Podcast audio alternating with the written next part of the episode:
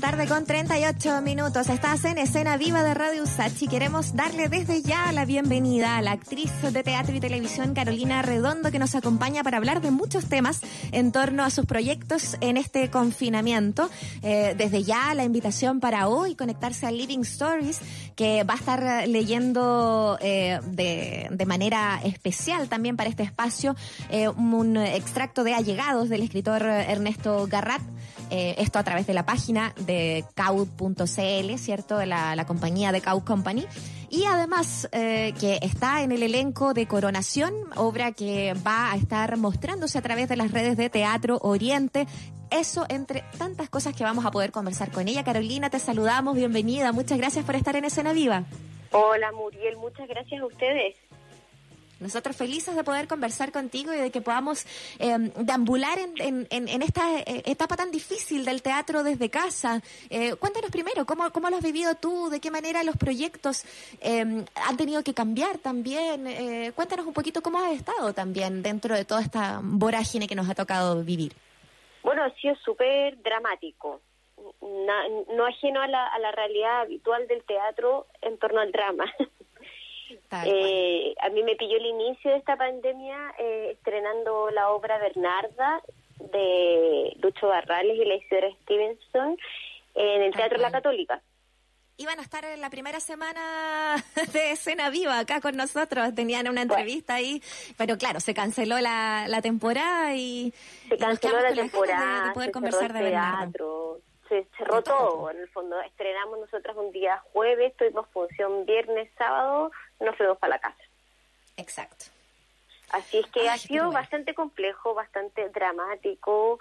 Eh, bueno, nosotros por lo menos alcanzamos a estrenar. Hay compañías que, que se tuvieron que quedar en sus casas, eh, no pudieron seguir ensayando o empezar a ensayar siquiera y de ahí en adelante el cierre de los teatros ha sido dramático para la escena como teatral, no solo de la región metropolitana, sino que a lo largo de todo Chile. Mm.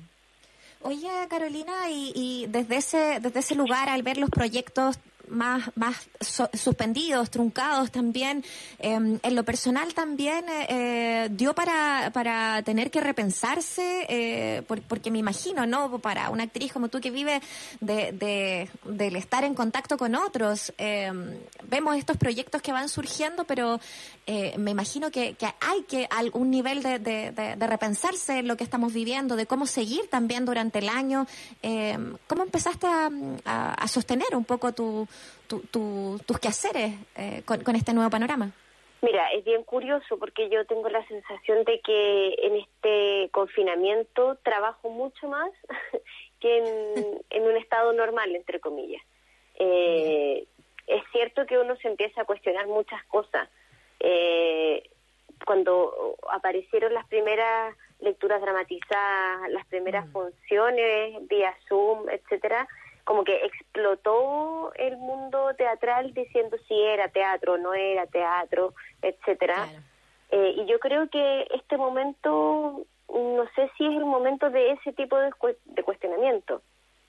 Para mí, bueno. poder estar en contacto con el otro, eh, poder estar generando contenidos, estar en el ejercicio de la resistencia, de mantenerse en el hacer, es profundamente valioso. Eh, yo soy jurado de Santiago Mil de la Bien. selección 2021.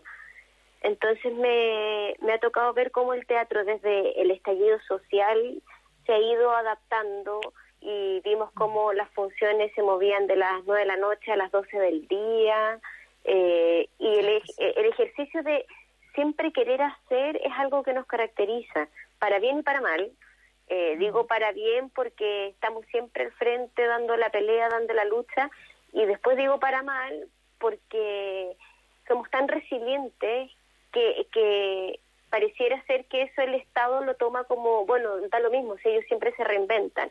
Entonces también nos tiene en una sensación de abandono estatal súper fuerte.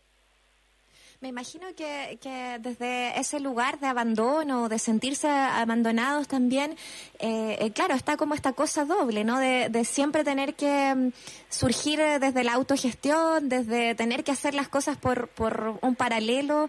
Eh, y, de alguna manera estas plataformas lo permiten, pero, pero Carolina, convengamos de que de alguna manera también eh, hay responsabilidades que no se pueden eludir con el mundo artístico. Eh, ¿De qué manera también em, se, han, ido organizando para, para quizás eh, generar más exigencias sobre el mundo laboral tan precario del mundo del arte, además? Es que la precarización laboral del trabajador y la trabajadora del arte, la cultura y el patrimonio es histórica entonces, lo que vienen a dejar en evidencia crisis como esta es algo que ya más o menos sabíamos.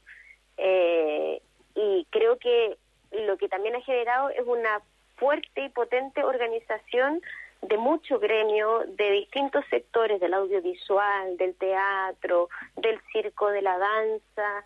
Eh, creo que la dictadura en algún momento nos rompió la capacidad que teníamos de agruparnos como personas.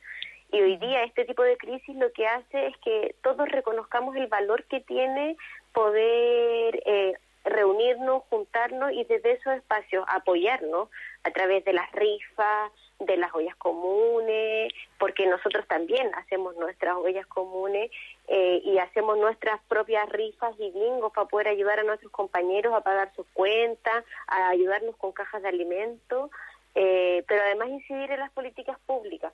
Eh, pareciera ser que eso, ese ámbito ha estado mucho tiempo separado, divorciado de, del quehacer y hoy día es algo que uno ve como algo súper necesario.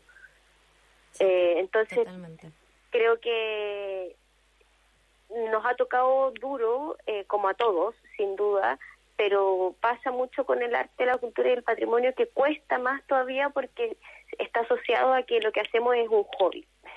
o no es tan importante, no somos un testimonio de una nación, como que cuesta sensibilizar en general a las personas sobre lo que uno hace y, también lo que hay detrás de lo que uno hace. O sea, cuando uno hace una teleserie, una película, hay una cantidad de trabajadores en el detrás de cámara que tienen familias, que necesitan alimentar y que hoy día estamos igual de desprotegidos que todos los chilenos.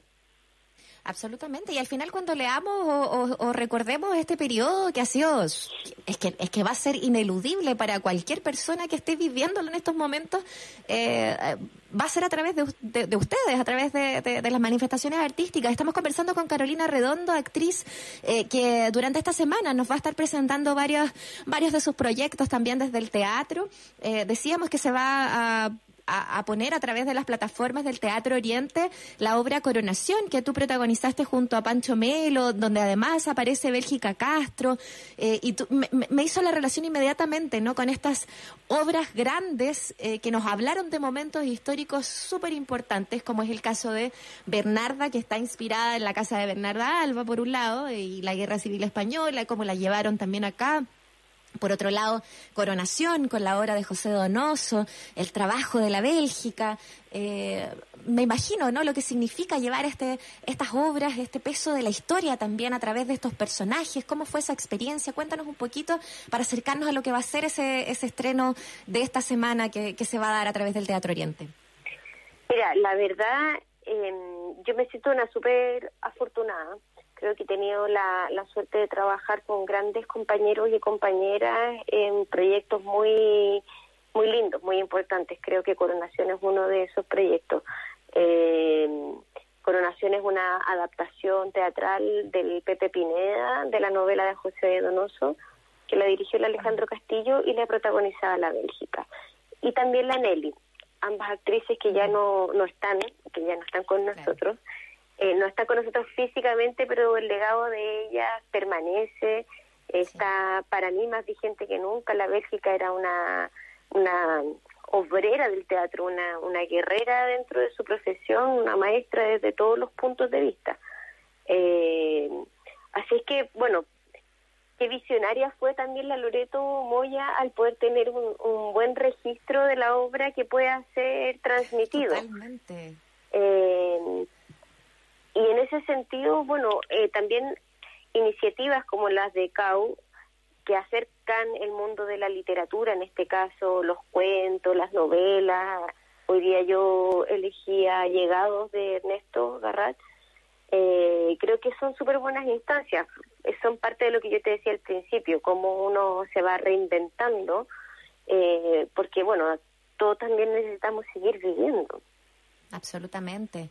Está por un lado eso, el, seguir reinventándose, pero por otro lado el, el por qué, el por qué de estas obras. ¿Por qué Ernesto Garrat, por ejemplo? ¿Qué te pasa a ti con, con, Allegados? Eh, cuéntanos sobre, sobre lo que vamos a estar escuchando eh, hoy día, por ejemplo, en, en, este Living Stories. Mira, yo creo que obras como Allegados eh, resuenan sobre todo cuando uno tiene autoridades políticas que tienen declaraciones como no sabíamos que vivían tan hacinados.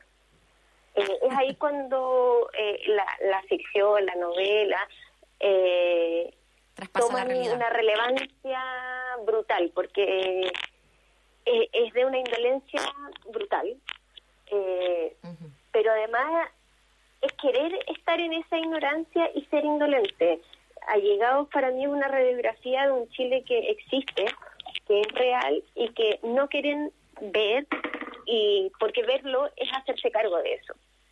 Eh, entonces creo que eso fue principalmente lo que me motivó a poder elegir esta novela de Ernesto.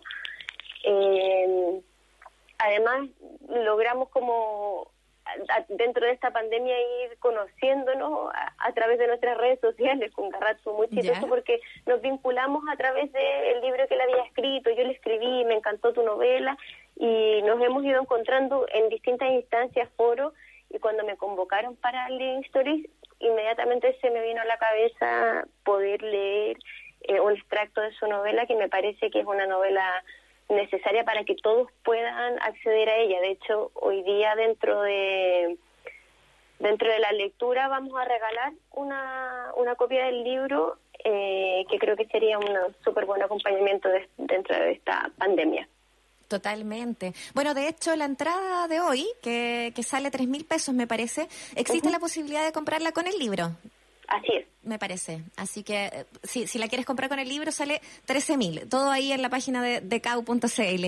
Estamos con Carolina Arredondo para ir también cerrando también esta conversación. Eh, de todas maneras, eh, siempre siempre interesante el poder conversar, ¿no? después seguro que va a estar la Carolina y Ernesto conversando con el público que también se sume a lo que va a ser esta noche a las 9 de la noche esta lectura dramatizada de, de Allegados.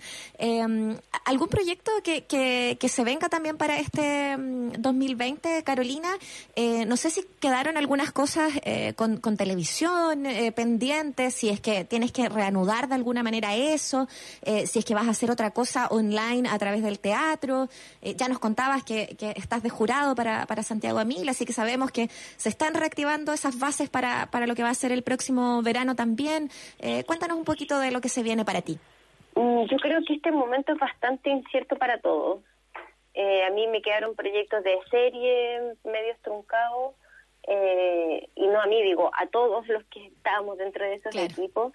Así es que mm, yo creo que en este momento es muy difícil pensar cómo vamos a avanzar, cómo vamos a salir. Eh, sabemos que las ganas siempre las tenemos, pero tiene que ser seguro y tiene que ser seguro para todos, tiene que ser justo para todos. Entonces, sí, había muchos proyectos.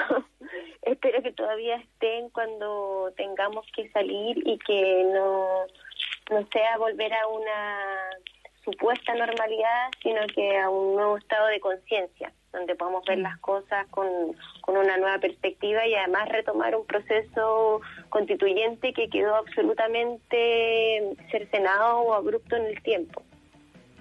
Bueno, eso se supone que, se vuelve. Todavía hay, hay hartas conversaciones en torno a si se hace o no se hace, pero, pero lo más probable es que quede también la fecha de octubre. Ahí sabemos que los artistas han estado bien eh, alerta de lo que está sucediendo y, se agradece también que hayan estado tan presentes eh, en eso. Carolina, eh, te agradecemos por la conversación, por, por comentarnos, por invitarnos también a lo que va a ser esta semana en la que los proyectos en los que estás participando o has participado y que se van a reestrenar, como en el caso de Coronación eh, que te vaya muy bien y muchas gracias. Oye, sí, perdón, solo un aviso. Yo en mi Instagram estoy regalando dos entradas para la sesión de hoy. Así es que quienes quieran pueden entrar. Mi Instagram creo que es, eh, Carolina-Arredondo, y ahí está la publicación y todo lo que tienen que hacer para que les podamos regalar una entrada, porque también sabemos que son momentos difíciles para todos y la idea es poder eh, llegar a las personas. Eso, eso es lo más importante. Entonces hoy día a las 9 de la noche con esta lectura dramatizada y a través de la, del Instagram de Carolina pueden participar también por una, unas entradas. Te agradecemos también por eso y compartir esa información con nuestros auditores. Que te vaya muy bien Carolina. Igual, Muriel, un abrazo. Un abrazo. Chao.